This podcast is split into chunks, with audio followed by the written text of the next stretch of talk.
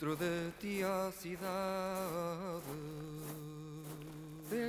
Bonjour à toutes et à tous. Bienvenue pour ce nouvel épisode de Minuit dans le siècle, le podcast qui prend au sérieux la possibilité du fascisme et la nécessité de l'antifascisme. Alors pour cet épisode de rentrée, je voudrais qu'on aborde des enjeux sans doute un peu plus théoriques que d'habitude, mais qui ont un lien direct avec des questions d'intervention politique, d'intervention antifasciste. Le sujet de cet épisode, c'est Gramsci et le fascisme, sujet qui n'est pas réductible à la citation mille fois euh, utilisée ces dernières années selon laquelle euh, la crise consiste justement dans le fait que l'ancien meurt et que le nouveau ne peut pas naître. Pendant cet interrègne, on observe les phénomènes morbides les plus variés. Les phénomènes morbides, donc évidemment le fascisme, mais aussi la guerre. Je voudrais qu'on aille plus loin que ces citations les plus connues de Gramsci et que l'on voit à la fois D'abord, comment la biographie personnelle et politique de Gramsci a été marquée très directement et profondément par le fascisme. Ensuite, comment le fascisme a amené Gramsci à faire évoluer sa pensée et à rénover le marxisme dont il se réclame, dont il se réclamait. Et enfin, comment Gramsci a pensé le fascisme, ce qu'il a apporté à la compréhension du fascisme et potentiellement à la lutte antifasciste. Car Gramsci n'est pas un simple philosophe marxiste, il est d'abord et avant tout un combattant, un combattant de l'émancipation sociale. Il a été militant socialiste, a participé de manière très active à ce qu'on appelle les deux années rouges de 1919 et 1920, c'est-à-dire les deux années de très grande combativité ouvrière au sortir de la Première Guerre mondiale, ponctuées de, grèves, de manifestations, d'occupation d'usines et de terres avec des formes de contrôle exercées par les ouvriers sur la production, ce qu'on appellera plus tard euh, autogestion puis il a été l'un des principaux dirigeants du Parti communiste italien dès la naissance de celui-ci en 1921. Et c'est à ce titre qu'il a passé l'essentiel de sa vie adulte, ou une partie essentielle de sa vie adulte en prison, dans les prisons fascistes pour être plus précis. Pour aborder tout ça, j'ai invité Johan Doué, philosophe, membre de la rédaction de, Contretemps. Il est l'auteur d'un livre sur Gramsci, L'histoire et la question de la modernité chez Antonio Gramsci. Il a dirigé un livre sur Gramsci intitulé Une nouvelle conception du monde, Gramsci et le marxisme. Et il prépare un autre livre sur les enjeux stratégiques de la pensée de Gramsci, important notamment pour nous qui aujourd'hui aspirons à changer le monde de fond en comble. Bonjour Johan. Bonjour Hugo. Alors peut-être première question évidemment, euh, comment euh, la trajectoire, comment le parcours, la vie de Gramsci a été marquée par le fascisme? On sait qu'il a été emprisonné, mais est-ce que tu peux nous en dire un peu plus sur euh, la manière dont l'histoire personnelle et, politique de Gramsci croise celle du fascisme? Alors oui, je peux en dire, en dire quelques mots. ce, que, ce qui est assez frappant en fait, c'est que tout le parcours intellectuel et politique de Gramsci est aux prises avec, avec le fascisme. Alors d'abord, Gramsci, euh, pour donner quelques repères, né en 1891 en Sardaigne. Il va étudier à Turin, euh, faire ses études supérieures en, 1911. Turin, qui est une ville très industrielle, hein, qui est euh, le siège de, la Fiat notamment, qui est la ville la plus industrielle d'Italie. Gramsci dira que c'est la, la Pétrograde italienne, référence à l'ancien nom de Saint-Pétersbourg, hein, où, qui a été le, foyer le plus vif de la révolution russe. Il devient rapidement militant socialiste à, Turin. Euh, en 1913 et il devient euh, journaliste. Il abandonne ses études universitaires pour écrire dans des journaux socialistes. Euh, d'abord le journalisme culturel, puis le journalisme politique. Et par exemple, son premier article, écrit en, octobre 1914, intitulé Neutralité active et opérante, porte sur un discours, un, article pardon, de Mussolini qui euh, à l'époque était l'un des dirigeants du, euh, Parti socialiste italien, mais qui se déclarait euh, de manière un peu indirecte en faveur de l'entrée de l'Italie en guerre.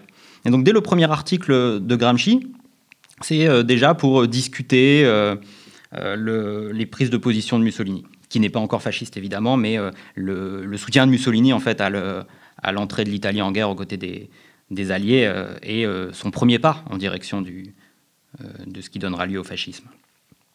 Alors après la guerre, euh, Gramsci va, fonder euh, et diriger un, journal euh, militant qui s'appelle L'Ordine Nuovo, notamment avec ses camarades Angelo Tasca, Palmiro Togliatti et Umberto Terracini.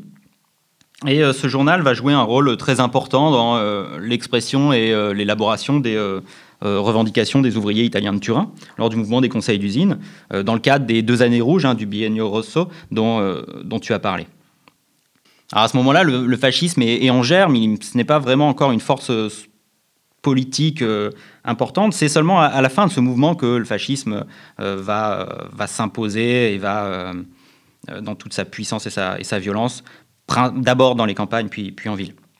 Bon, à, la suite de l'échec du mouvement des conseils d'usine de Turin, Gramsci va considérer qu'il est nécessaire de créer un nouveau parti qui soit véritablement à même de soutenir et de faire triompher des luttes du type de celles auxquelles il avait participé les deux années d'avant.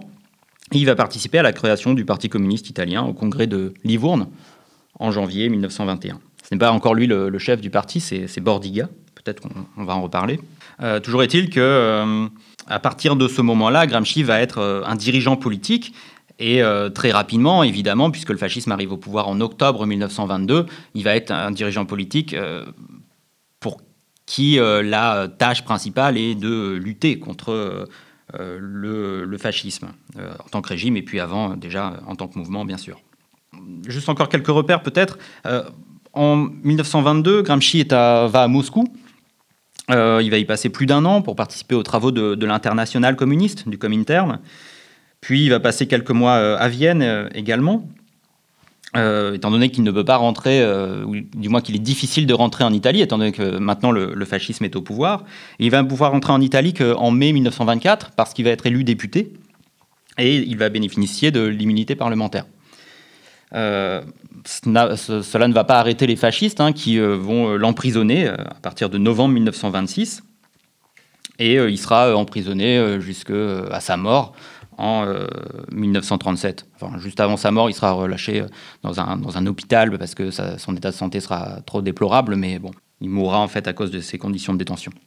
Et peut-être juste simplement entre 1924 où il rentre en Italie, élu député, et 1926, il se passe quoi? Il est au Parlement, il fait des discours, il écrit. Euh, il est euh, au Parlement, il fait un seul discours, euh, je crois, au, Parlement, mais surtout il est à la tête du entre 1924 et 1926, il est le chef du Parti communiste italien.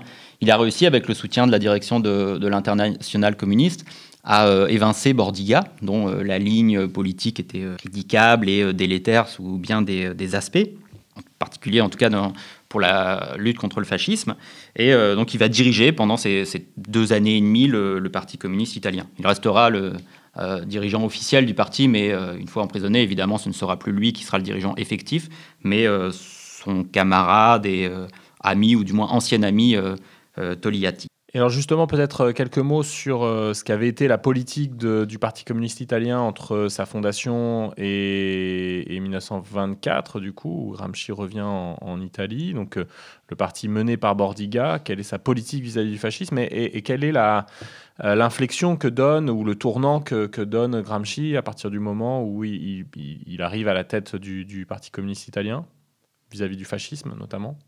Alors c'est une question complexe parce que les les conjonctures changent très vite durant ces années-là et euh, donc c'est dur de, synthétiser en quelques mots la politique, mais disons quand même que euh, Bordiga avait une conception du fascisme euh, très simpliste et dogmatique dans la mesure où il le réduisait à un type de dictature de la bourgeoisie parmi d'autres et qu'il le mettait presque au même plan que la démocratie bourgeoise et éventuellement aussi que la social-démocratie. Euh, et par conséquent, il ne considérait pas du tout que la lutte contre le fascisme avait euh, une quelconque euh, priorité et, que, et encore moins qu'elle justifiait une alliance avec d'autres forces politiques, même les sociaux-démocrates. Alors Gramsci va assouplir cela, mais il va quand même rester assez réticent à toute... alors il, est partisan du Front unique avec les autres partis ouvriers, mais il est quand même très réticent à toute alliance politique, euh, en particulier électorale, et euh, il refusera euh, les alliances avec des, forces démocratiques bourgeoises, par exemple. Donc, il, a également, il, hérite quand même de Bordiga une, une ligne et une stratégie assez, assez radicale dans sa manière d'appréhender la lutte contre le fascisme, même s'il va bien sûr assouplir les, la stratégie de Bordiga et avoir une conception du fascisme beaucoup plus complexe et fine. Alors peut-être alors peut-être on, peut en venir à ça. Alors de manière un peu schématique, mais on peut sans doute distinguer deux, moments dans l'œuvre de Gramsci, qui n'est jamais déconnecté par ailleurs de, sa pratique politique, même si euh, à partir son, du moment où il est emprisonné, sa pratique politique en grande partie se réduit pour l'essentiel à, l'écriture. Et encore, euh, dans les premières années de son emprisonnement, il ne peut pas écrire, si je ne m'abuse. Euh, donc on pourrait distinguer ses écrits d'avant son emprisonnement et, les écrits, euh, notamment sur le fascisme, euh, que l'on trouve dans ses cahiers de prison. Alors justement, dans la première période, quelle est la, compréhension du fascisme que propose Gramsci? Comment il théorise le, fascisme? Ou quels sont, disons, les éléments principaux de sa pensée du fascisme? Alors, bah, comme je te l'ai dit, il y a hum, même entre 1920, euh, ses premiers textes sur le fascisme, et 1926, le moment où il est emprisonné, il y a euh, des conjonctures différentes. Le mouvement fasciste change et la conception euh, s'en fait Gramsci euh, euh, change aussi. Je pense quand même qu'on peut discerner quatre points communs entre ces textes ou ces réflexions de cette période, quatre éléments saillants de sa conception du fascisme, qui d'ailleurs se retrouveront, hein, qu'il conservera dans les, dans les cahiers de prison. Euh, Peut-être qu'on peut les faire euh, un par un. Le premier est un point, euh, enfin un élément de compréhension qui est assez répandu dans l'international communiste, qui est l'idée que le fascisme est au service des, est un mouvement au service des classes dominantes. C'est un mouvement de réaction, aussi au sens de réactionnaire, au service, alors soit selon les époques, Gramsci va changer sur ce point, soit de, des grands propriétaires terriens, soit de la bourgeoisie, soit de ces deux euh, classes qui euh, se seraient euh, alliées. Par exemple, dans un texte, un texte qu'on peut lire sur, sur Contretemps, qui a été retrouvé récemment, un texte que Gramsci a écrit en octobre euh, euh, 1922, juste à la suite de la marche sur Rome, pendant qu'il est à Moscou. Il avait écrit un texte pour interpréter ce- cet événement dans, dans la Pravda. Et, euh, et là, Gramsci va euh, interpréter euh, le fascisme comme un mouvement de réaction violente, principalement au service des grands propriétaires terriens. Du coup, en tension avec les, représentants politiques et les intérêts politiques de la bourgeoisie. Bon, cela, ça va, changer. par exemple, dans le texte qui est un texte très important historiquement, qui est les thèses de Lyon. Alors, c'est euh, les résolutions prises au, troisième congrès du Parti communiste italien à Lyon en janvier 1926, dont Gramsci est le dirigeant et du coup, donc, il a écrit, c'est pour une grande part, les, résolutions. Alors, dans les thèses de Lyon, il va euh, considérer que le euh, fascisme est un mouvement qui représente ou qui vise du moins l'unité organique des classes dominantes sous la direction de la grande bourgeoisie. Il va écrire, je cite, que le fascisme est un mouvement de réaction armée alors, qui a pour but la désagrégation et la désorganisation de la classe laborieuse pour la neutraliser, et qui s'inscrit dans la politique traditionnelle des classes dirigeantes italiennes et dans la lutte du capitalisme contre la classe ouvrière. Euh, et il ajoute que le fascisme se propose de réaliser une unité organique de toutes les forces de la bourgeoisie en un seul organisme politique. Alors ça ne veut pas dire que le fascisme va y arriver hein, aux yeux de Gramsci à, à cette époque-là. Euh, il y a d'autres forces politiques bourgeoises qui refusent de se laisser euh, embrigader dans ce projet euh, totalisant euh, fasciste. Mais malgré tout, ça signifie qu'à ses yeux, à ce moment-là, du moins, le, fascisme est, euh, est- vraiment la pointe avancée de la, lutte de classe menée par la bourgeoisie. contre, d'une certaine manière, les prétentions justement révolutionnaires euh, du, fascisme, alors qui étaient euh, d'autres- plus marquées au, moment de la naissance du fascisme. hein. Le programme de, de 1919, le programme fondateur du fascisme, était un programme relativement avancé sur les questions sociales. Euh, il y a la journée de 8 heures, il y a l'abaissement de l'âge de la retraite, euh, il y a y compris l'idée de, récupérer les terres pour les paysans, etc. Bon, euh, tout ça va être évidemment jeté à la poubelle dès l'arrivée du fascisme au pouvoir, hein, pour l'essentiel. Euh, mais donc voilà, le fascisme s'est présenté avec des prétentions révolutionnaires. Le, un des premiers, apports de Gramsci, c'est de dire mm, contre, ces prétentions, en fait, le fascisme est un mouvement essentiellement réactionnaire. Oui, bien sûr, c'est le, premier euh, point euh, à rappeler, c'est que pour Gramsci, le fascisme est d'abord un mouvement réactionnaire.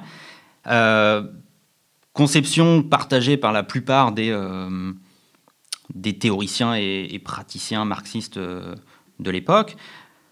Euh, la singularité de Gramsci, c'est qu'il va aussi être très attentif à d'autres aspects du fascisme, sans du tout remettre en cause ce- celui-ci, hein, mais à des aspects euh, novateurs euh, dans ses techniques politiques, techniques de lutte, etc., et d'organisation. Et puis également, un autre élément essentiel, c'est l'ancrage du fascisme dans la petite bourgeoisie.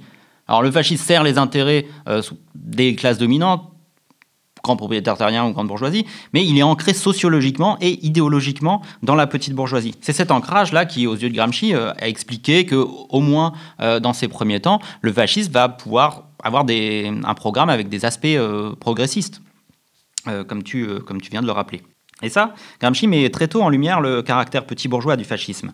Il écrit par exemple en janvier 1921 un article intitulé Le peuple des singes, euh, article extrêmement euh, polémique contre la petite bourgeoisie qui, à ses yeux, euh, n'aurait plus de fonction économique dans le capitalisme moderne et serait une classe parasitaire qui ne vivrait, qui n'aurait vécu durant les dernières décennies que des redistributions permises par le système parlementaire et par l'appareil d'État et qui, étant donné que ce système-là va se gripper, euh, la petite bourgeoisie va essayer de trouver une autre solution euh, qu'elle va trouver dans le fascisme.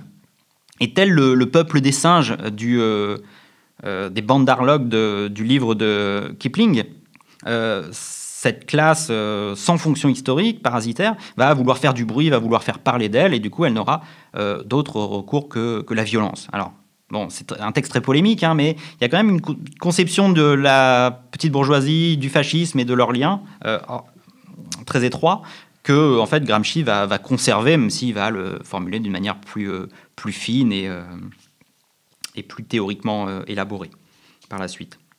Alors cette centralité sociologique et idéologique d'éléments petits bourgeois dans le fascisme n'est pas une idée propre à Gramsci. D'autres théoriciens euh, et dirigeants marxistes euh, vont la défendre également. Je pense à Trotsky, par exemple, ou, à Clara Zetkin. Ce qu'il y a de plus original chez Gramsci, peut-être, c'est l'idée que euh, jusqu'alors, du moins en Italie, les petits bourgeois n'avaient pas la capacité, n'arrivaient pas à se constituer en classe, en lutte pour leur propre visée. Et ce qui va le permettre, en fait, c'est la Première Guerre mondiale et une certaine forme d'organisation qui est l'organisation militaire. En fait, les, petits bourgeois ont été les petits officiers ou moyens officiers de l'armée italienne pendant la Première Guerre mondiale, et donc ils ont appris le commandement comme ça, et ça leur a donné un certain nombre de formes organisationnelles, notamment les, les squadrés, euh, qu'on peut traduire par escouade, que en fait les euh, fascismes euh, en 1920, 21, 22, lorsqu'ils vont tabasser en fait les les, paysans qui occupent leurs terres dans les campagnes, bah, ils vont reprendre cette forme d'organisation. Et c'est pour ça que le fascisme de cette époque-là va être appelé squadrismo. Et donc, ils ont trouvé leur forme d'organisation et c'est ce qui va permettre à la petite bourgeoisie de mener une certaine action politique, même si elle reste un peu illusoire dans la mesure où les intérêts qui, en définitive, sont servis par le fascisme restent ceux des classes dominantes. Alors justement, le fascisme est évidemment un mouvement particulièrement violent. Euh, en tout cas, très rapidement, euh, il, s'affirme euh, en, allant réprimer par la force, par, par l'emploi de ses escouades dans les campagnes notamment, en tabassant, mais aussi en tuant, en menaçant, notamment des maires socialistes de petites villes, de villages, etc., de, les tuer, de tuer toute leur famille s'ils ne, ne laissent pas leur, leur poste en quelque sorte. Bon voilà, il multiplie ce genre d'initiatives dans les campagnes, avec de l'argent qui provient pour l'essentiel d'ailleurs des, des propriétaires terriens. Mais ce que je comprends de l'apport de Gramsci, c'est que sa vision du fascisme ne, le réduit pas non plus à la violence. C'est-à-dire qu'il y a un aspect euh, hégémonique en quelque sorte du, fascisme, où c'est un projet qui vise à être hégémonique euh, et pas simplement à user de, plus euh, encore que la démocratie bourgeoise de, la violence. C'est un projet qui cherche à en quelque sorte réorganiser l'hégémonie de, la bourgeoisie. Alors comment, comment il procède de ce point de vue-là? Alors oui, effectivement, le, fascisme ne se réduit pas à la violence. Alors, ce que tu viens de dire euh, sur la, réorganisation euh, de l'hégémonie bourgeoise ou capitaliste par le fascisme, c'est bien sûr quelque chose que Gramsci développera beaucoup plus dans ses cahiers de prison. Euh, c'est-à-dire une fois qu'il sera un peu retiré de la polémique et de la réflexion politique immédiate et qu'il aura plus de recul, et aussi une fois que le fascisme sera stabilisé. Bon, mais en fait, dès les années précédant son emprisonnement, des années 20-26 euh, donc, il a déjà conscience que le fascisme est une entreprise de réorganisation euh, des forces bourgeoises. Euh, dans la citation que j'ai donnée tout à l'heure, il y a l'idée que le fascisme réorganise les forces bourgeoises et aussi désagrège les forces prolétariennes, les forces socialistes. Et donc il s'agit pour pour lui de, en fait, de relancer le pouvoir des classes dominantes dans une situation qui est une situation de crise extrêmement aigu de cette domination. La difficulté, c'est que au moment où les fascistes arrivent au pouvoir, à l'automne de 1922, euh, la domination de la bourgeoisie n'est pas particulièrement menacée par les mouvements euh, prolétariens, socialistes, communistes, etc., comme elle l'était deux ans auparavant. Euh, en tout cas, on n'est pas dans une situation de crise pré-révolutionnaire comme on a pu le penser, comme on l'était sans doute en Italie en 1919-1920, dans la foulée d'ailleurs de la Révolution russe et d'autres euh, événements révolutionnaires dans, de nombreux pays d'Europe. Fin 1922, les forces socialistes et communistes, les forces, le mouvement syndical euh, est plutôt, est plutôt sur le recul. Alors comment justement Gramsci va théoriser la crise dont l'arrivée des fascistes au pouvoir est le produit? Parce qu'il y a une instabilité gouvernementale. Euh, mais d'une certaine manière, qu'est-ce que ça exprime? Si ça n'exprime pas une crise révolutionnaire ou pré-révolutionnaire où le prolétariat pourrait prendre le pouvoir euh, sous une forme ou sous une autre? Alors, bah, pour Gramsci, donc c'est vrai, euh, à nouveau, hein, dans ses textes précarcéraux et dans les cahiers de prison, l'Italie, après la Première Guerre mondiale, connaît une crise historique majeure, alors ce qu'il appellera dans les cahiers de prison une crise organique ou une crise d'hégémonie. Il y, a, plein de raisons à cela qui se, combinent. D'abord, il y a euh, l'intensification, alors on en a parlé déjà un petit peu, l'intensification des luttes de classe dans les années 1919 euh, et 1920. Et étant donné qu'en fait que ces luttes de classe euh, n'ont pas réussi à triompher dans le sens du prolétariat et du socialisme, mais n'ont pas non plus marqué une réaction totale, un écrasement total du mouvement ouvrier par les forces de la dominante, bah, en fait, on est dans une situation d'équilibre instable, euh, où euh, l'ancien meurt, mais où le nouveau ne peut pas naître. Définition de la crise par Gramsci, qui fait que voilà, on est euh, dans une, dans une certaine incertitude. Et le fascisme, face à cela, va trancher la situation, évidemment, dans le sens de la réaction, en constituant en quelque sorte un, un troisième acteur, en apparence, qui n'est ni euh, les forces traditionnelles de la bourgeoisie, ni euh, les forces socialistes ou prolétariennes, même si ce troisième acteur est bien entendu au service, en définitive, des forces euh, bourgeoises. donc le fascisme va en quelque sorte trancher cette situation de crise. Et c'est pour cela qu'en fait, un, camarade de Gramsci, dont, j'ai cité le nom, hein, Angelo Tasca, va pouvoir dire que le fascisme est une contre-révolution posthume et euh, préventive. Posthume parce qu'il arrive à la suite de l'échec du mouvement du bienio Rosso, et préventive parce qu'on anticipe quand même une nouvelle révolution ou la poursuite de la, lutte des classes et on, veut essayer de, l'empêcher. Bon, alors le premier facteur de crise, c'est ça, c'est cette euh, lutte des classes intense mais irrésolue. Euh, après, il y a d'autres facteurs de crise qui se surajoutent à ça et qui expliquent d'ailleurs l'intensification de la lutte des classes. Bien entendu, il y a la Première Guerre mondiale.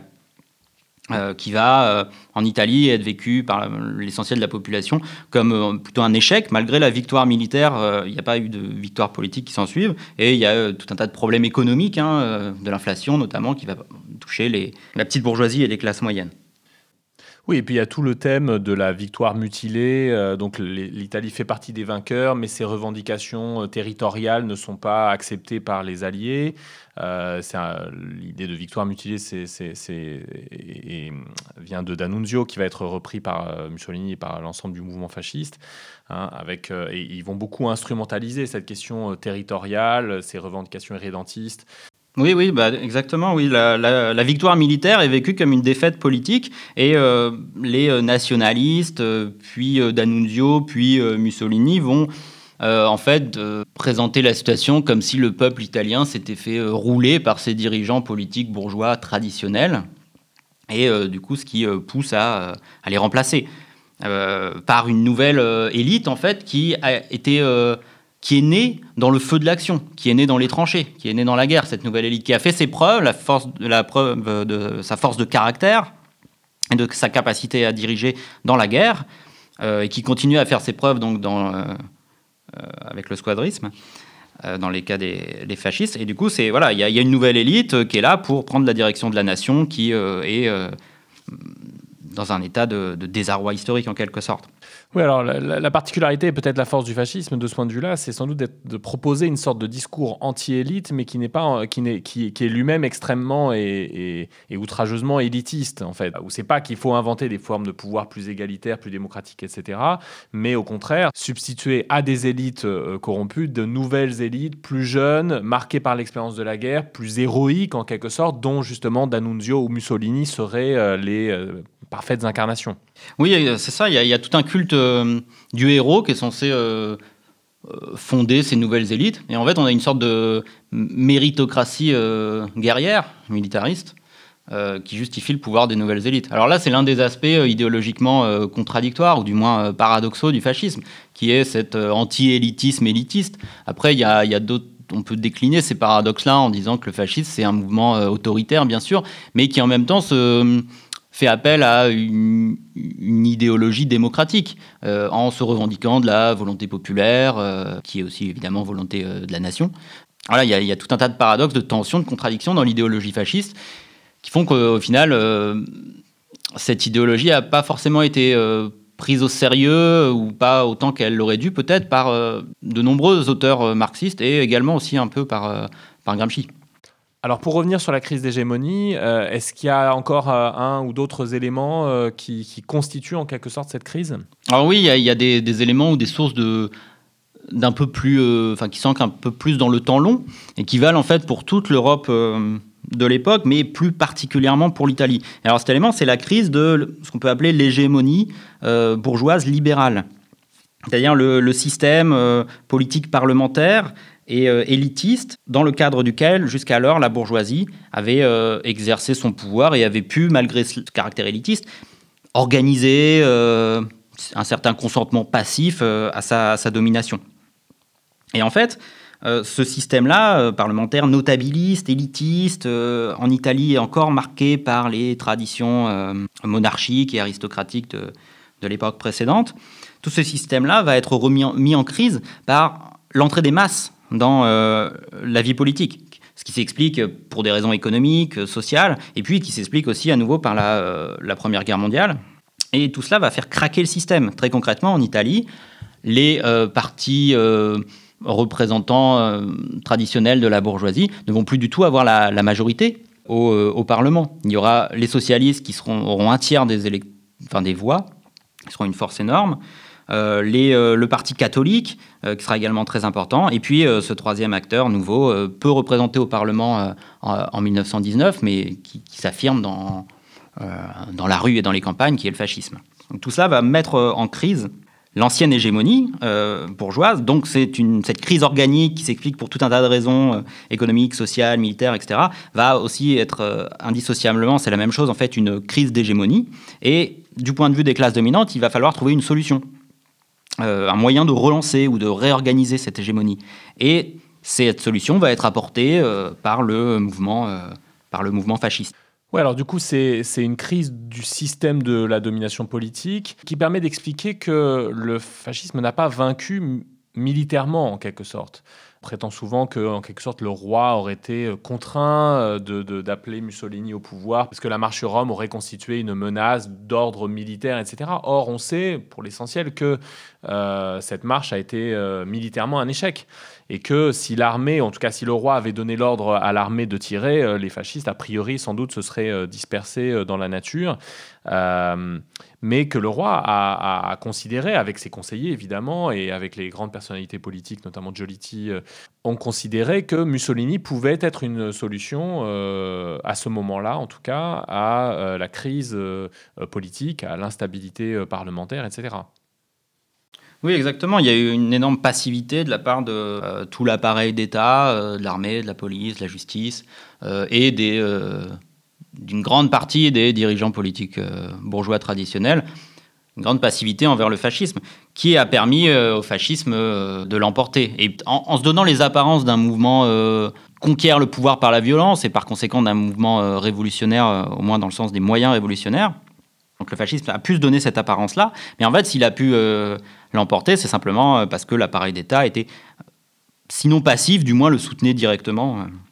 Pour le dire en termes gramsciens, donc des termes qu'il développera dans, les cahiers de prison, on peut dire que le fascisme a pu se présenter comme une guerre de mouvement victorieuse, mais en fait, cette euh, guerre de mouvement n'a pu l'emporter euh, contre les forces euh, socialistes, les paysans organisés, le mouvement ouvrier, etc.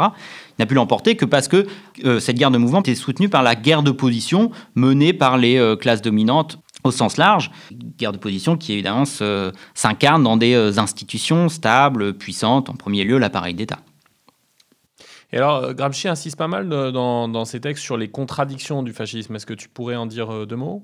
Alors oui, alors là c'était le, quatrième élément en fait que je pense qu'on peut retrouver dans les réflexions de Gramsci euh, à la fois avant la prison et dans ses cahiers de prison. Le premier c'était euh, l'idée que le service est au service des classes dominantes. Le second c'est qu'il est ancré dans la petite bourgeoisie euh, à la fois sociologiquement et idéologiquement. Le troisième c'est que le fascisme exprime la situation sociale, culturelle, politique de l'Italie qui est une situation de crise, de décomposition ou de désintégration. Bon, et le quatrième élément euh, caractéristique de la conception de Gramsci, c'est le fait que le fascisme est un mouvement intrinsèquement contradictoire.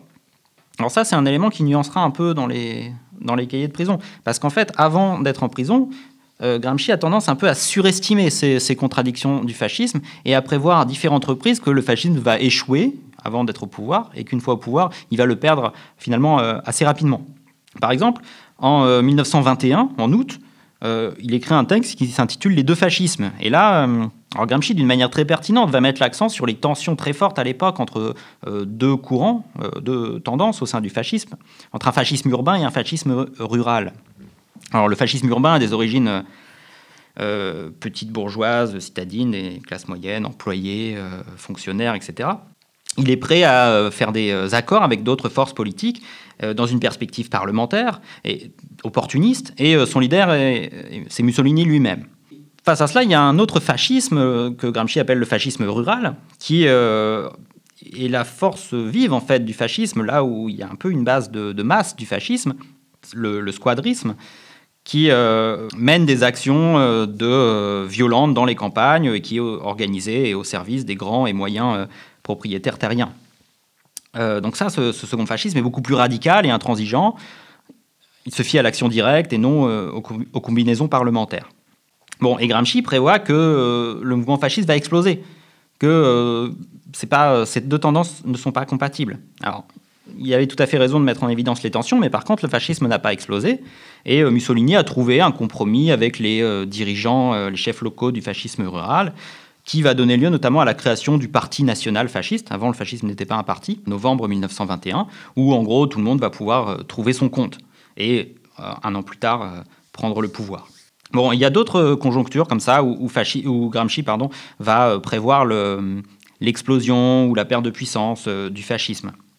je vais juste en citer une autre. En 1924, il y a l'assassinat en juin d'un député socialiste, Giacomo Matteotti, par des euh, militants fascistes. Ça va provoquer une crise très importante. Euh, les classes moyennes, la petite bourgeoisie va, dans une large mesure, se désaffilier du fascisme, ne va plus le soutenir, et ce qui va se traduire au niveau parlementaire par des critiques très fortes et une prise de distance des partis bourgeois traditionnels à l'égard du fascisme envers lequel ils étaient jusqu'alors assez complaisants. Donc Gramsci va prévoir l'effondrement du fascisme, la perte de pouvoir, euh, puisque la petite bourgeoisie et les classes, moyennes ne le soutiendraient plus, et qu'au fond même la, bourgeoisie en aurait marre des excès de violence qui, seraient, euh, devenus contre-productifs euh, du fascisme.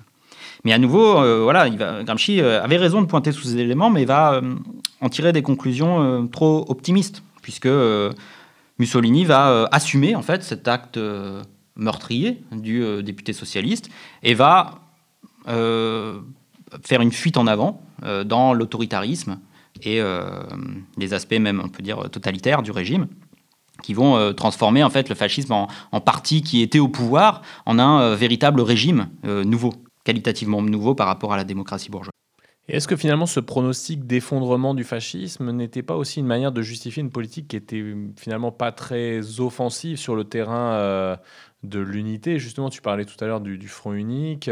il aurait sans doute fallu à ce moment-là, c'est facile, hein, un siècle après, hein, mais bon, chercher l'unité notamment avec les différents courants socialistes, voire, voir des courants de gauche pas nécessairement socialistes. Euh, est-ce que, est que l'idée finalement, ça va s'effondrer de soi-même Quelle est un peu l'idée aussi des communistes allemands avant que Hitler arrive au pouvoir hein? Les nazis ne parviendront pas à rester au pouvoir euh, et après ce sera nous. Bon, euh, est-ce que d'une certaine manière, à chaque fois, ça anesthésie pas la réflexion stratégique sur le type d'alliance qu'il faut, qu'il faut faire pour parvenir à, vaincre un tel adversaire? Oui, probablement que la surestimation des faiblesses du, fascisme euh, euh, soutient euh, là une politique un peu trop sectaire et, réciproquement. alors après, il ne faut pas assimiler la politique de Gramsci à la tête du Parti communiste dans les années 24-26 et celle des communistes allemands qui étaient vraiment complètement désastreuses, qui qualifiaient les, le SPD de social-fasciste mais qui pouvait s'apparenter d'une certaine manière davantage à la politique qui était celle de Bordiga, par exemple. Ah oui, il y avait des, points communs. Après, euh, la politique du, KPD euh, était euh, au service du, de l'international stalinisé et en un sens avait, avait des objectifs politiques très différents de Bordiga qui restait un révolutionnaire euh, sincère, on peut dire. Bon, mais dans le cas de Gramsci, euh, du coup, il a quand même cherché dans une certaine mesure à faire des actions uniques, à faire un front unique avec la, les sociodémocrates, mais toujours en exigeant que ceux-ci rompent notamment sur le terrain euh, parlementaire, avec leur, la démocratie bourgeoise, avec leurs alliés démocrates bourgeois. Et donc, du coup, ça, ça c'était impossible. Et les socialistes ont plutôt choisi le camp des de la démocratie bourgeoise plutôt que le camp des révolutionnaires communistes. Donc pour ma part, voilà, je ne sais pas si la faute en incombe à Gramsci ou aux sociodémocrates, etc. Mais bon, toujours est-il que l'unité ne s'est pas faite et que ça a contribué. En tout cas, oui, c'est certain que dans le cadre de l'Italie et de l'Allemagne, les, les, erreurs stratégiques ont été largement partagées euh, entre les, socialistes euh, et leur foi naïve dans la capacité des institutions démocratiques à, stopper le fascisme ou le nazisme en Allemagne, et les, courants communistes qui euh, n'ont sans doute pas fait le nécessaire pour euh, construire l'unité euh, nécessaire pour, pour, pour battre le, fascisme. Angelo Tasca, d'ailleurs, dans son livre Naissance du fascisme, insiste beaucoup sur, sur les erreurs commises par les deux tous les courants du mouvement ouvrier en réalité, mais bon, notamment les deux courants socialistes et, communistes. Est-ce qu'on peut en venir à, à, ce que développe Gramsci dans, par la suite, donc quand il se retrouve en prison euh, il y a également, j'imagine, plusieurs éléments euh, de sa pensée sur le fascisme sur lesquels on peut, on peut revenir? Il y a déjà un certain nombre de choses que j'ai euh, déjà évoquées, dites en passant. Déjà, les, quatre grands points que j'ai distingués, ils se retrouvent hein, dans, les, cahiers de prison. Ils ne sont pas, Gramsci ne revient pas sur ces éléments-là, mais simplement il en ajoute d'autres. un premier élément important que j'ai évoqué rapidement, c'est l'idée de guerre de position. C'est une notion qui est, assez connue, le, terme est souvent utilisé. Et euh, ce qui est intéressant, c'est que Gramsci ne dit pas simplement, euh, ne prône pas simplement la guerre de position pour les euh, forces populaires et pour le mouvement ouvrier, comme la bonne stratégie à adopter dans une nouvelle conjoncture et qui devrait remplacer la guerre de mouvement. Il dit aussi que la guerre de position, c'est la forme de la lutte des classes que mènent les classes dominantes elles-mêmes à son époque. Et en particulier, la pointe avancée de la lutte des classes, des classes dominantes, c'est le fascisme. Et celui-ci représente un cas de guerre de position euh, par excellence. Alors ça va pas de soi, parce qu'on on peut s'imaginer que le fascisme, ça pourrait être justement un exemple de guerre de mouvement, par son aspect justement violent, le squadrisme. Euh, dans quelle mesure le fascisme, ça constitue euh, une guerre de position? Avant d'être au pouvoir, hein, comme je le, disais tout à l'heure, le fascisme évidemment prend une forme de guerre de mouvement, même s'il est soutenu par la guerre d'opposition des, des forces bourgeoises traditionnelles. Mais une fois au pouvoir, c'est là surtout que pour Gramsci, le fascisme va mener une véritable guerre de position. Par exemple, Gramsci va, dire la guerre de position, il la reformule en disant que c'est une guerre de siège, serrée, difficile, euh, qui requiert des qualités exceptionnelles de patience et d'esprit inventif. Et il ajoute que en politique, le siège est, euh, réciproque. Tout ça, il le dit pour caractériser la guerre de position, en particulier dans le cas du fascisme. Et euh, ça peut être interprété de différentes manières.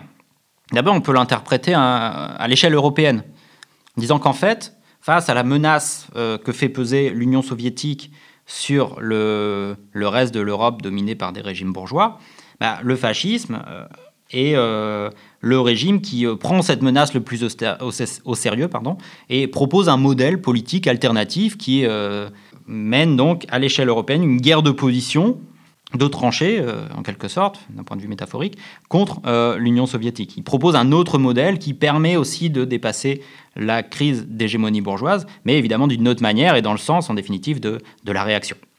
Bon.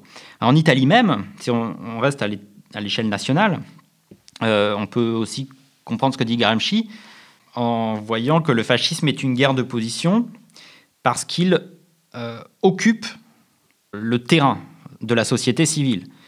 Il établit dans la société civile des euh, tranchées, des euh, casemates, des bastions, comme dit Gramsci euh, en certaines occasions. Et plus encore, il va, c'est la notion même de politique totalitaire chez, chez, Gramsci, il va faire une sorte de fusion entre, ou tendre du moins à la fusion entre l'État et la société civile. Les grandes organisations de masse vont être directement contrôlés, alors soit par l'État, soit par le parti, mais de toute façon la direction de l'État et du parti, euh, ce sont euh, les, mêmes cercles fascistes. Et euh, donc les grandes organisations de masse de la société civile, qui autrefois étaient autonomes, par exemple les, syndicats, vont maintenant être directement au service, à la main du, du, régime fasciste, et donc en fait des classes dominantes, et vont leur permettre de, à la fois de désagréger, de désorganiser les, forces populaires et euh, de les réembrigader, de les enrégimenter. Euh, le fascisme a tenté d'enrégimenter, alors à nouveau sous des formes militaires ou paramilitaires, la quasi-totalité de la société, de faire entrer des secteurs énormes de la population dans des organisations de masse, alors de jeunesse, de travailleurs, de femmes, etc. Et donc ça, c'est pas du tout la même politique que peuvent mener d'autres régimes autoritaires ou que peuvent mener des dictatures militaires qui veulent euh, juste conserver le pouvoir, avoir les moyens de coercition et qui laissent le reste de la société, euh, qui, laissent les, les gens à leur, à leur vie privée euh, tant qu'ils ne contestent pas le, pouvoir sur l'espace public. Là, on voit bien justement cet aspect que tu évoquais tout à l'heure de réorganisation de l'hégémonie. C'est-à-dire qu'effectivement, l'idée, c'est pas de euh, uniquement d'atomiser la société civile par la répression ou l'intensification de la répression d'État, mais de euh, produire une nouvelle euh, forme hégémonique à travers des organisations de masse qui, produisent une forme d'inculcation idéologique. Il me semble que là, on voit bien l'intérêt d'avoir une catégorie propre, de, notamment en, quel sens le fascisme, en tant que dictature, se distingue des, des dictatures de type militaire qu'on a vu, par exemple, se déployer en Amérique latine euh, dans les, dans les décennies d'après-guerre.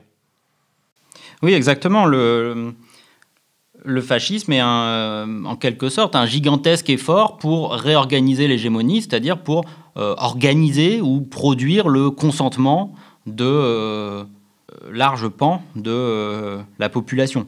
Alors il va plus y arriver, du moins dans l'analyse de Gramsci, chez la petite bourgeoisie et dans les classes moyennes. Il va beaucoup plus y arriver que dans le, euh, le prolétariat et la classe ouvrière, ou que chez les paysans, en particulier dans le Sud, qui restent tout aussi pauvres qu'avant euh, dans le cas des paysans et tout aussi exploités qu'avant dans le cas des ouvriers. Donc évidemment, il y a tout un tas d'éléments qui empêchent le, fascisme de euh, consolider son, hégémonie. Mais malgré tout, le régime tente de le faire. Et cet effort-là, donc, qui est lié aux idées de guerre de position et à l'idée d'une politique totalitaire, et euh, ce qui va euh, singulariser euh, le fascisme aux yeux de Gramsci, et qui va en faire un, modèle, en quelque sorte, à l'échelle européenne pour les forces de la réaction bourgeoise, même si, quand il écrit, le seul régime fasciste est le régime italien. Hein. Gramsci n'écrira plus beaucoup, il sera en trop mauvaise santé après 1933, et donc il n'y a que quelques allusions, que quelques textes qui font allusion aux nazis et au régime nazi. Euh, donc quand il parle de fascisme, hein, il parle que de l'Italie.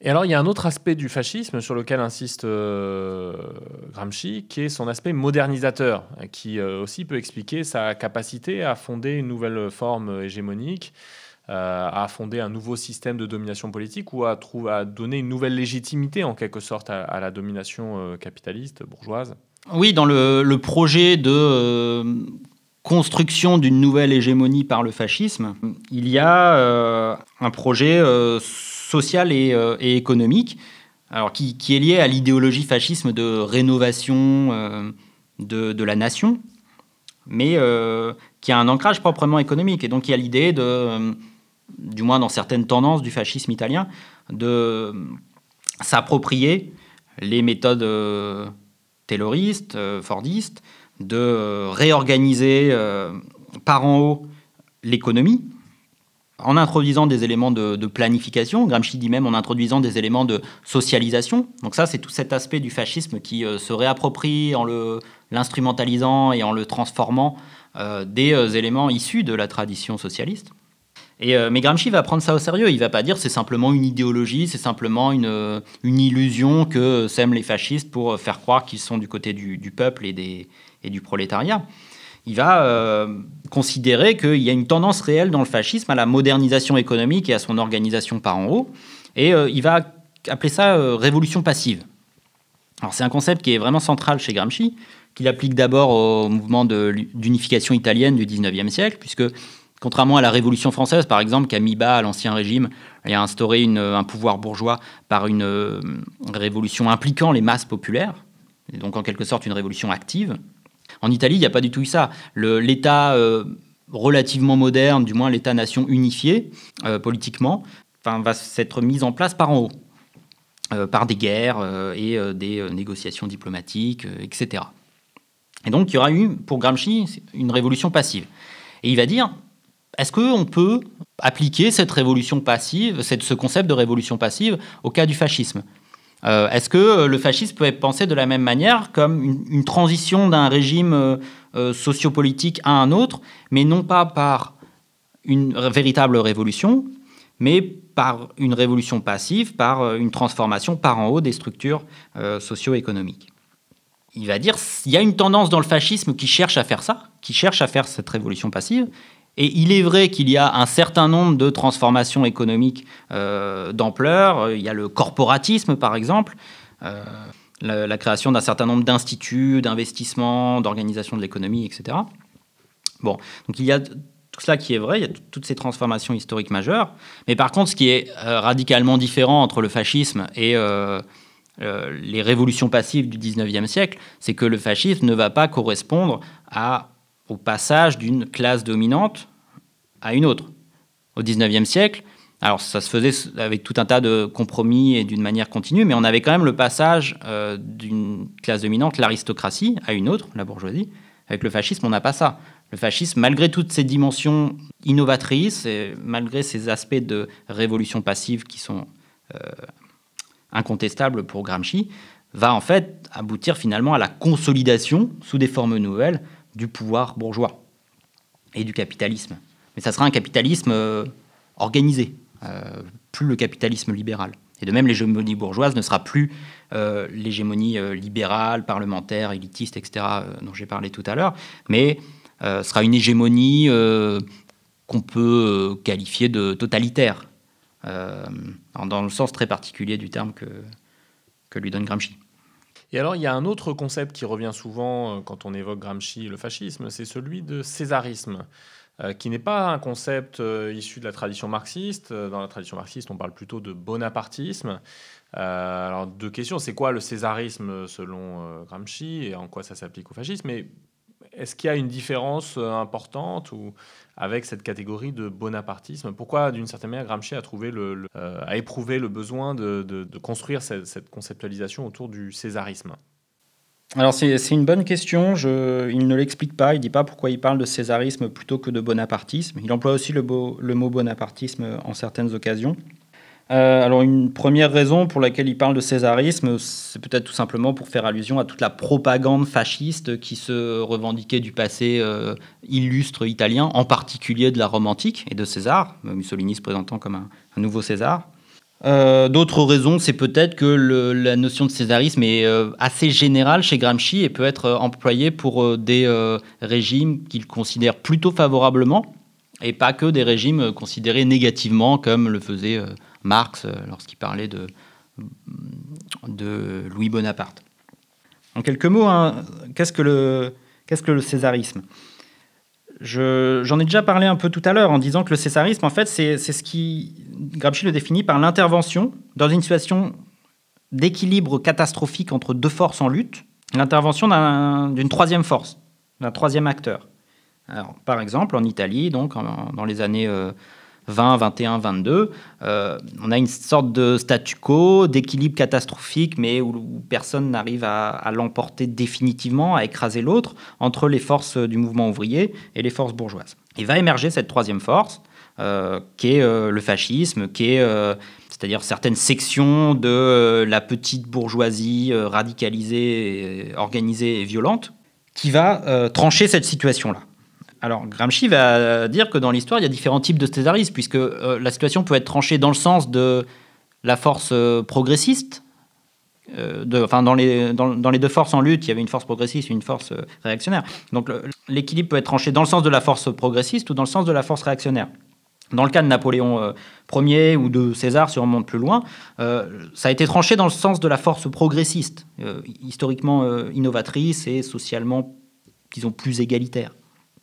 Dans le cas du fascisme, c'est absolument tranché dans le sens de la force euh, réactionnaire ou, régressive.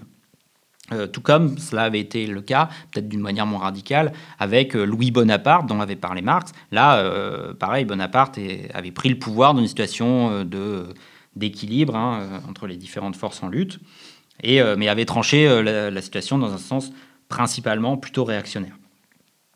Voilà, donc le, césarisme, le, fascisme est un euh, césarisme absolument réactionnaire ou régressif, hein, euh, selon les traductions, euh, d'après Gramsci. Donc ce concept lui permet comme ça de penser à la fois le, ce qu'il y a de relativement autonome dans le fascisme, qui n'est pas une force politique bourgeoise traditionnelle et qui n'est pas immédiatement, du moins à ses origines, aux mains de, des classes dominantes, ça, permet de penser cette autonomie-là. Et malgré tout, le fait qu'en définitive, le mouvement puis le régime fasciste vont euh, servir des intérêts euh, capitalistes et vont reconsolider, euh, relancer, proposer une nouvelle hégémonie bourgeoise ou capitaliste. Alors, on vient de parler de, césarisme. Euh, évidemment, à l'époque de Gramsci, le césarisme était incarné en premier lieu dans son esprit par Mussolini, mais, euh, mais on aurait pu trouver dans le contexte de l'entre-deux-guerres d'autres Césars potentiels. Évidemment, Hitler, à partir de sa prise de pouvoir en, en janvier 33, mais aussi euh, Salazar et, plus tard Franco et encore quelques autres. Est-ce qu'on peut faire le lien avec la situation contemporaine et éventuellement des Césars euh, contemporains que seraient euh, Poutine, Orban, euh, je ne sais pas, Bolsonaro? Et plus largement, est-ce que pour toi, l'analyse du fascisme par Gramsci, ça conserve une actualité? C'est-à-dire, est-ce que ça nous dit des choses importantes sur, par exemple, les extrêmes droites contemporaines? Est-ce que ça nous aide à mieux penser notre situation ou les dynamiques de, de notre situation? Le type de danger que peuvent représenter ces extrêmes droites. Euh, voilà. Est-ce que ça a une actualité, Gramsci, dans l'analyse du fascisme? Grande question. Euh, je vais avoir du mal à, répondre euh, d'une manière exhaustive, évidemment. Mais alors, pour commencer sur le, césarisme, peut-être ce qu'il faut dire d'abord, c'est que pour Gramsci, c'est principalement une notion qui a pour but d'interpréter une situation, une conjoncture nationale, donc pas nécessairement de euh, penser euh, l'expansionnisme ou euh, l'impérialisme, l'agressivité en matière de, politique étrangère. D'ailleurs, c'est l'un des, aspects qui est pourtant essentiel hein, et qu'on peut considérer comme un, des éléments qui définit le fascisme. et pourtant, il, le laisse de côté. C'est pas enfin, du moins, c'est pas sa préoccupation première. Alors, sinon, le, ce qu'il y a d'important, et je pense d'assez actuel dans la notion de césarisme, c'est que ça croise évidemment euh, toute la thématique contemporaine euh, euh, du populisme. Alors, première chose à, préciser peut-être, c'est que pour Gramsci, le, césarisme n'est pas forcément incarné dans un individu. c'est une logique, la logique, comme je le disais tout à l'heure, d'irruption d'une troisième force, du moins troisième force indépendante, du moins en apparence, il va trancher une situation euh, d'équilibre. Donc cette force peut être euh, incarnée dans un individu, euh, comme tout, un cas d'exemple historique, mais ça peut aussi être incarné dans un parti. Et dans le cas de l'Italie fasciste, par exemple, c'était un peu les deux. Il y avait Mussolini, bien sûr, qui jouait un rôle essentiel, mais le parti fasciste aussi. donc les deux se renforçaient réciproquement. Dans la situation contemporaine, Cédric euh, Durand et Erasmus Kechean ont défendu l'idée que euh, la Troïka, notamment euh, la Banque Centrale Européenne, la Commission Européenne et le FMI, constituaient une forme de césarisme bureaucratique, c'est-à-dire une sorte de solution autoritaire permettant de continuer ou de maintenir en quelque sorte l'ordre social néolibéral en l'occurrence. Euh, voilà, ça pourrait être aussi une idée euh, contemporaine, en tout cas un usage contemporain de la notion de, césarisme, ici explicitement emprunté à Gramsci. Oui, c'est vrai, oui, cette notion est suggestive et particulièrement intéressante. Particulièrement intéressante pour pointer le, processus d'autonomisation euh, par rapport à tous les cadres démocratiques des institutions européennes et en particulier, évidemment, de la Banque centrale. Par contre, on peut aussi voir les choses différemment et se dire que la Banque centrale est en réalité un, outil politique euh, directement, sinon aux mains, du moins au service des intérêts du capitalisme euh, financier. Et dans ce sens-là, euh, si on reprend le schéma gramscien des, trois, de la troisième force qui fait irruption dans un équilibre entre deux forces, en fait, non, là, il n'y a pas de troisième force, c'est juste euh, l'outil politique de l'une des deux forces en jeu, à savoir le capitalisme.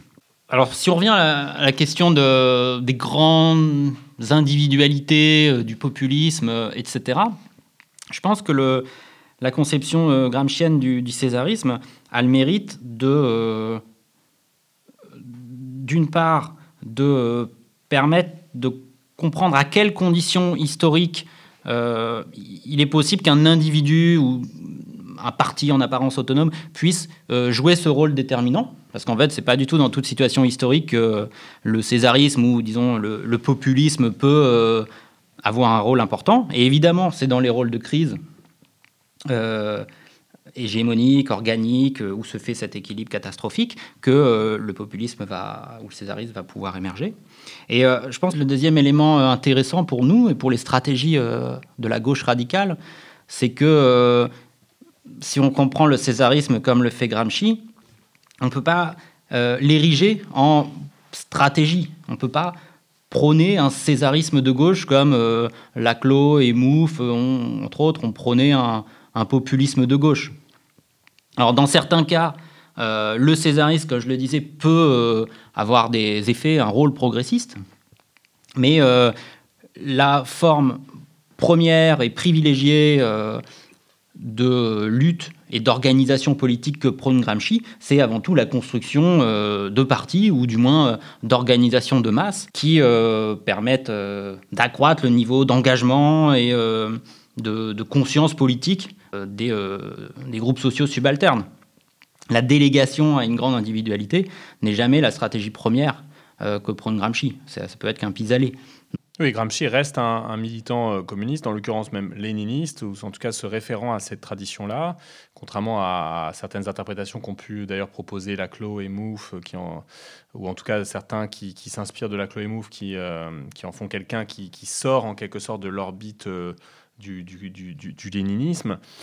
Pour autant, il y a cette question que je voulais te poser sur euh, l'impli- les implications pour nous de euh, la stratégie en termes de guerre de position, parce que euh, plus que jamais, d'une certaine manière, l'extrême droite mène une guerre de position et non pas une guerre de mouvement.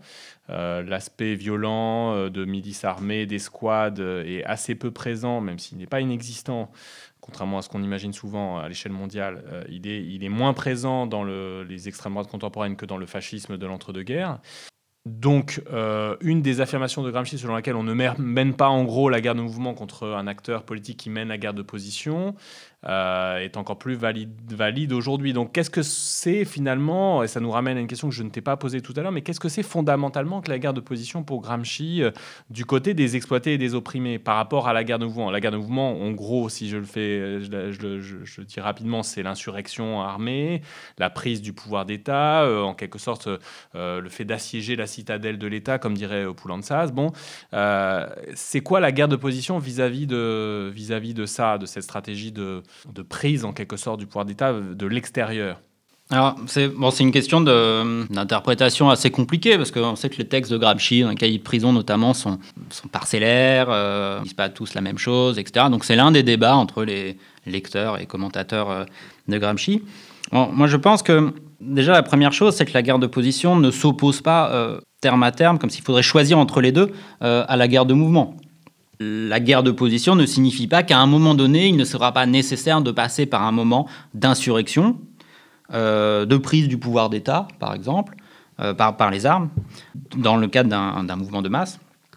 Bon, donc les, deux ne s'excluent pas. Mais ce, sur quoi veut insister euh, Gramsci en, parlant de guerre de position, en disant que la guerre de mouvement ne peut pas être l'alpha et l'oméga de la lutte des classes, c'est la nécessité d'abord de se placer dans une temporalité longue de la lutte politique et euh, de mettre l'accent sur, euh, on peut dire, la- l'accumulation patiente de, de force. Alors ça, c'est pas ses termes à lui, mais euh, je pense que l'idée est là. L'idée, c'est d'organiser à une échelle de masse, sous des formes multiples, les classes subalternes. Alors, à son époque, c'était principalement les ouvriers et les paysans, notamment les paysans du sud de l'Italie. Donc il s'agit d'organiser dans, dans des, euh, dans des syndicats, dans des coopératives, dans des associations, des partis, euh, etc., sous l'égide du Parti communiste révolutionnaire, euh, ces classes populaires, et en tissant des alliances entre elles. Bien sûr, des alliances euh, hégémoniques, avec l'hégémonie, à ses yeux, qui ne pouvait être occupée que par le, le prolétariat euh, urbain. Donc c'est ça, euh, avant tout, la, guerre de position. Alors ça implique euh, ce sur quoi beaucoup de commentateurs, euh, de personnes qui citent Gramsci aujourd'hui incitent, ça implique la lutte culturelle, la bataille des idées, etc. Ça implique de critiquer les idéologies dominantes et de diffuser ses propres idéologies ou conceptions du monde le plus possible à une échelle de masse. Et enfin, ça implique aussi d'élaborer une euh, conception du monde très exigeante, à savoir le marxisme, qui permette aux classes subalternes de comprendre euh, ce qui se passe, de comprendre leur situation historique, de comprendre quels sont les meilleurs moyens de, de lutter contre l'ordre dominant. Donc, dans la guerre de position, il y a cette dimension de lutte culturelle, mais c'est une dimension, c'est-à-dire que c'est indissociable aussi du, de la lutte politique et de tout un processus d'organisation de masse. D'ailleurs, les, idées hein, euh, de la bataille des idées, on ne peut les diffuser euh, que si on a aussi ses propres canaux, euh, ses propres organisations, ses médias autonomes, etc.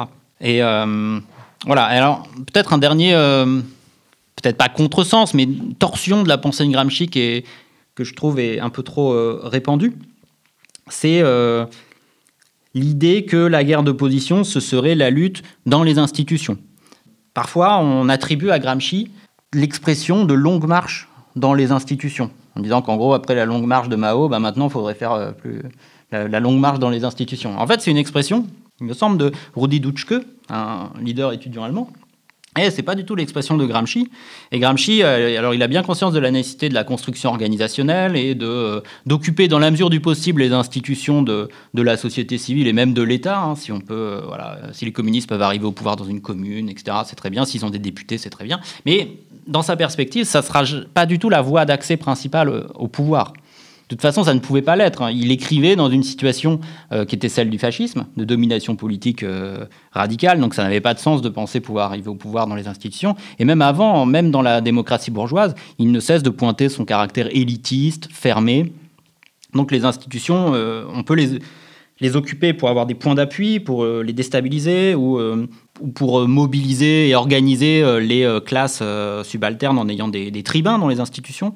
Mais ça ne sera pas la voie principale qui permettra de prendre le pouvoir.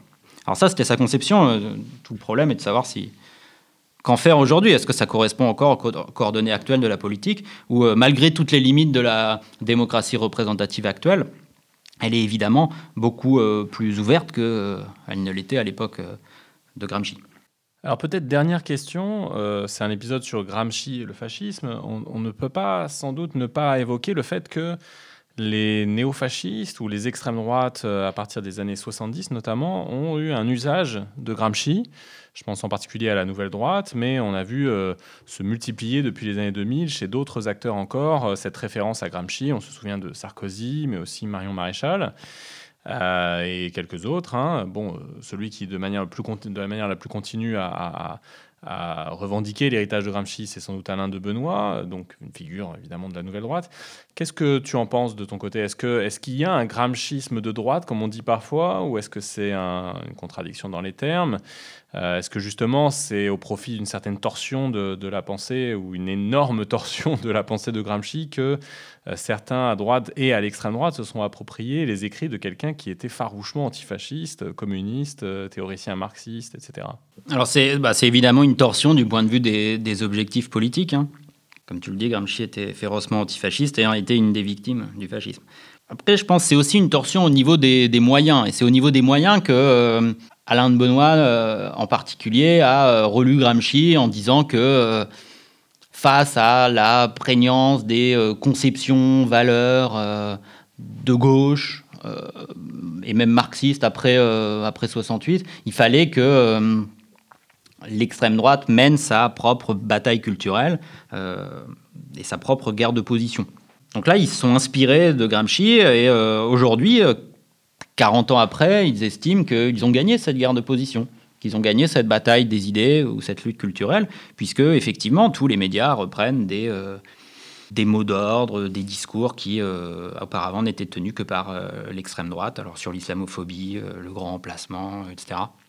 Mais je pense que euh, c'est- peu gramscien de voir les choses comme ça, puisque précisément, si, enfin, s'ils ont gagné cette, euh, en apparence cette bataille des idées, c'est en réalité parce que tout un tas d'institutions des classes dominantes, donc les, euh, l'appareil d'État bien sûr, mais aussi les médias, se sont pas fait conquérir par les, les idéaux ou les conceptions néofascistes. Les ont, se les ont appropriés euh, à des fins euh, opportunistes et, euh, et coupables. En fait, avec une série, on peut, voir une certaine alo- analogie avec ce qui s'est passé euh, entre 20 et 22 euh, en Italie. Euh, L'appareil d'État était euh, favorable ou du moins passif face à la guerre de position violente menée par les fascistes. Pendant les, disons, euh, 40 dernières années, l'appareil d'État et les institutions des classes dominantes, culturelles notamment avec les médias, ont été favorables, euh, du moins passifs, face à la guerre de position ou lutte culturelle menée par les, euh, les néofascistes, si on veut. Par contre, ce qui est proprement gramscien, c'est l'idée de construction, d'organisation, de, masse autonome, par exemple, qui est vraiment au centre des conceptions de Gramsci, ou l'idée de création d'une hégémonie nouvelle sur des- la base des intérêts euh, authentiques, véritables des classes populaires. Cela, il est évident que l'extrême droite ne, ne l'a pas fait. Euh, et en ce qui concerne la construction des organisations de masse, heureusement, ça reste encore euh, quelque chose que l'extrême droite en France n'a pas fait, même si euh, elle aimerait sûrement bien le faire et que c'est un danger pour, pour les prochaines années. Merci Johan. Merci Hugo. On se retrouve pour un nouvel épisode de Minuit dans le siècle bientôt. Merci de nous avoir écoutés.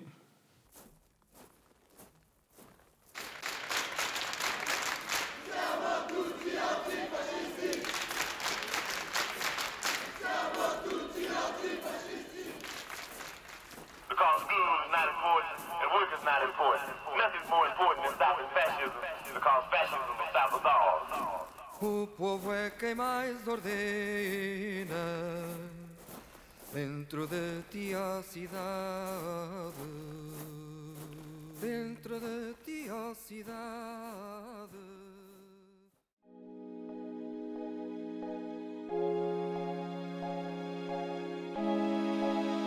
Spectre.